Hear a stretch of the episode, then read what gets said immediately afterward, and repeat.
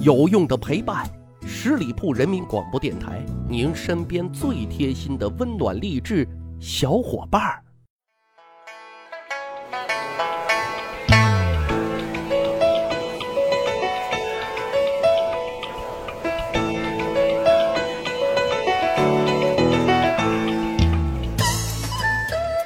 十里铺人民广播电台，趣吧历史，增长见识，密室趣谈，我是大汉。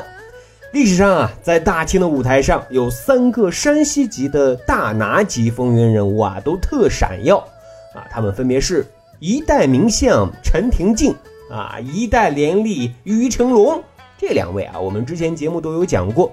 今天啊，我们再聊一位一代魔术大咖孙家干。嘿，开个玩笑啊。这个魔术大咖啊，必须得带个双引号。那他会什么魔术呢？难道是大变活人？当然不会啊。但有一个绝门毒计，就是能将烂砖块变成货真价实的银子呀！各位，就这么厉害。那今天节目就跟大伙来讲讲魔术大咖孙家干的养成记。孙家干啊，出道于乾隆年间，不过那个时候啊，他还属于无名小辈。但是人家在暗地里啊，在憋大招呢，所以真正让他名声大振的是在雍正的执政期间，因为啊，他给刚刚上位的雍正皇帝一上来就来了一个下马威，哎，从此啊，好听一点，耿直 boy，嘿，就是他的代名词；难听一点，有点二，有点轴，不懂变通，一根筋，就是他的标签啊。事情是这个样子的啊。雍正皇帝啊，刚坐上龙椅，孙家淦啊就提了三条爆炸性的建议。第一条说：“雍正啊，你要大度啊，要善待自己的兄弟呀。”嗯，就是这么生猛啊。第二条，雍正啊，你要爱民啊，减少苛捐杂税啊。这第三条，雍正啊，你要珍爱和平，别整天打打杀杀的。说实在的啊，这三条建议。后两条没毛病，都是为了社稷江山，为了黎民百姓。可是这第一条，那可就犯了雍正皇帝的忌讳了。熟悉这一段历史的朋友都知道啊，雍正皇帝继位一直都有篡改遗诏的这种嫌疑啊，这也是他心中永远不能说的秘密呀。所以呢，坐上龙椅宝座之后，对那些曾经跟自己抢座位的兄弟们啊。那是丝毫不客气，关的关，迫害的迫害，没有几个是善终的。孙家干，你提的第一条意见，明显的就是暗有所指。皇帝家的家事儿，你一个外人指手画脚的，那可不就是明显的背骨找锤啊？据说啊，雍正皇帝听完建议之后，铁青着脸，怒发冲冠，怒斥孙家干。你是哪根葱？管的也太宽了吧！嘿，说着呢，就要斩立决。多亏啊，旁边的重臣朱氏连忙解围啊，说孙家干啊，虽然有点二，但是呢，勇气可嘉。要是杀了，以后可就再没人敢向您提意见了呀。这里啊，多说两句，朱氏是康熙、雍正、乾隆三朝老臣，理学大咖，尤其对乾隆皇帝的影响特大啊。因为他是乾隆皇帝的老师啊。好，咱再转回来啊。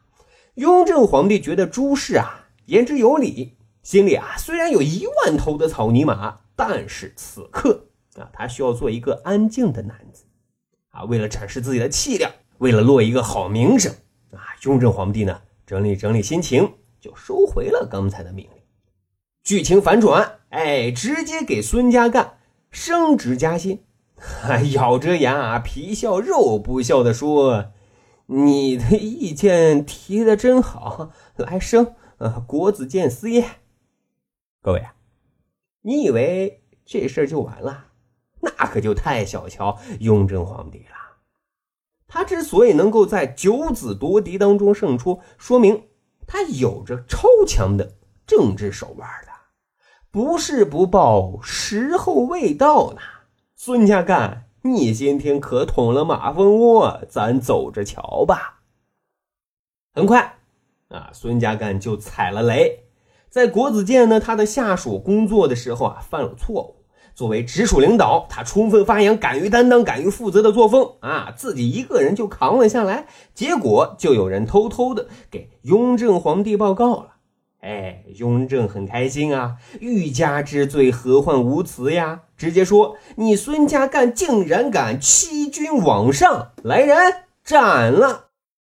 要说啊，孙家干啊人缘还不错。这时候啊，又有重臣替孙家干来求情了，说千万别杀。孙家干人很实在，为人正直，更不为金钱所诱惑。咱户部的银库啊，还缺一个总经理。啊，一直都没有找到合适的人选，不如让他到那儿去赎罪吧。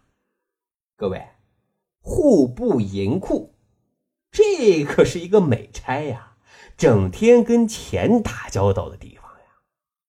雍正此时也在盘算着，孙家干一根筋啊，应该是可以管好这个地方的。于是呢，就同意让他到户部银库去上班了。但毕竟啊，刚才说了。银库那可是大清的命脉呀，那可是容不得藏污纳垢的。所以啊，雍正啊还多次让果亲王，就是《甄嬛传》里啊特深爱甄嬛的那男人啊，雍正皇帝的弟弟，暗中去核对账目。结果呢，每次核对分文不差，哎，雍正这才彻底放心了，认为这个人可信可用。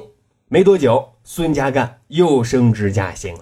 升任刑部侍郎，并兼任吏部侍郎。再后来，他就进入了大清的核心圈层啊，跟皇帝的交集也就越来越多了，以至于呢，有很多野史传闻啊，比如说某年皇帝过大寿啊，其他的大臣都是各式各样的珍奇异宝，而孙家淦却提着一桶青菜。他给的解释是什么？大清一统。还有就是啊，有一天。啊！皇帝问大伙：“天下共分几种人啊？”大伙呢，那是众说纷纭啊。而孙家淦那却独辟蹊径，说：“人之熙熙，皆为利来；人之攘攘，皆为名往。普天之下，只有两种人，哎，一种为名，一种为利。”各位。这两个故事是不是有点熟悉呢？哈，没有记错的话，《宰相刘罗锅》里也有类似的剧情，只是主人公换了罢了。好，咱讲了这么多啊，还没有讲他的神奇魔术，砖块是如何变成银块的呢？啊，事情是这个样子的。这年已经六十五岁的孙家干再次提出了辞职申请啊，这已经是他第三封的辞职报告了。这个时候啊。龙椅上坐的他已经换作乾隆皇帝了。虽然乾隆皇帝仍然想挽留，但是孙家淦啊确实年事已高，精力不济啊，所以大笔一挥，给了一千两赏银，同意他告老还乡了。人啊，终究是人啊，离不开世俗的眼光，还有世俗的流言蜚语的。所以呢，孙家干离开京城回山西老家的时候啊，特意让人雇了十辆马车，啊，马车上装的箱子，可箱子里没啥可放的，得啊，就把门口的砖块啊放进去了。就这样，一家老小浩浩荡荡的就踏上了返乡之路。这一路上啊，引起很多的吃瓜群众啊。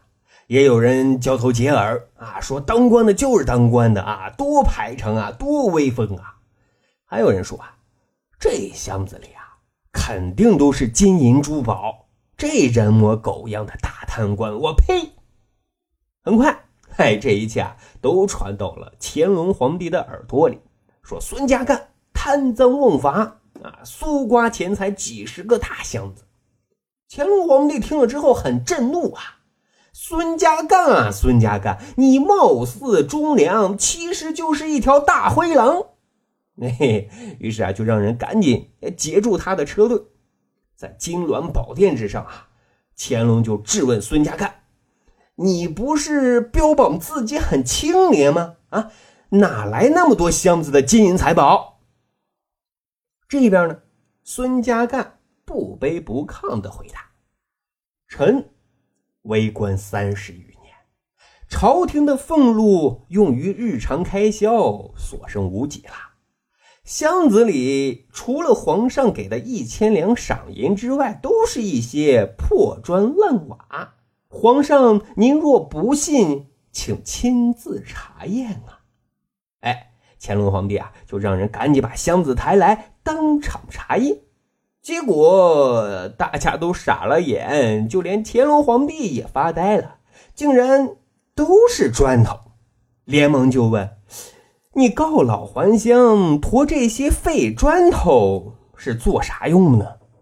啊，孙家干这才娓娓道来说自己做官这么多年，没攒下多少钱，如今啊，两手空空返乡，百姓啊会以为朝廷啊不体恤自己这些老臣下还会嘲弄自己为官啊太窝囊了，所以啊才这样子做了。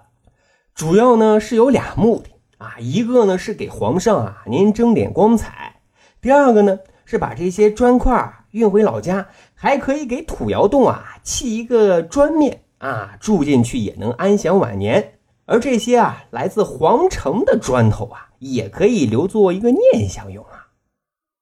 乾隆皇帝听完之后，那是深为感动啊，就立刻降旨，卸下砖头，全装上银子。可孙家干听了之后啊，连忙摇头：“不行啊，不行啊！朝廷一草一木，那可都是国家的呀，不能随便花呀。皇上，您要是真体恤老臣的话，可以一块砖头给一两银子也行啊。”最后啊，经过清点，一共啊五千块砖头，乾隆皇帝就赏给了他五千两银子。从此啊，孙家干。砖块换银块的神奇魔术，一时间传为佳话。好，十里铺人民广播电台，长见识，长谈资，密史趣谈，这就是咱今天要讲的，以敢于犯言直谏、清廉守节而蜚声朝野的魔术大咖孙家干。咱还有一个趣吧历史的小分队，如果您对历史边角料很感兴趣，欢迎大家关注十里铺人民广播电台的公众微信账号，然后回复数字一就可以添加大汉的个人微信。经过简单审核之后呢，我就会邀请大家进入这个小分队当中啊，咱就可以谈天谈地聊历史段子。本期节目就是这样，感谢收听，下期再会。本期节目由十里铺人民广播电台制作播出。了解更多的资讯，请关注十里铺人民广播电台的公众微信和新浪、腾讯的官方微博。感谢收听，我们明天再见。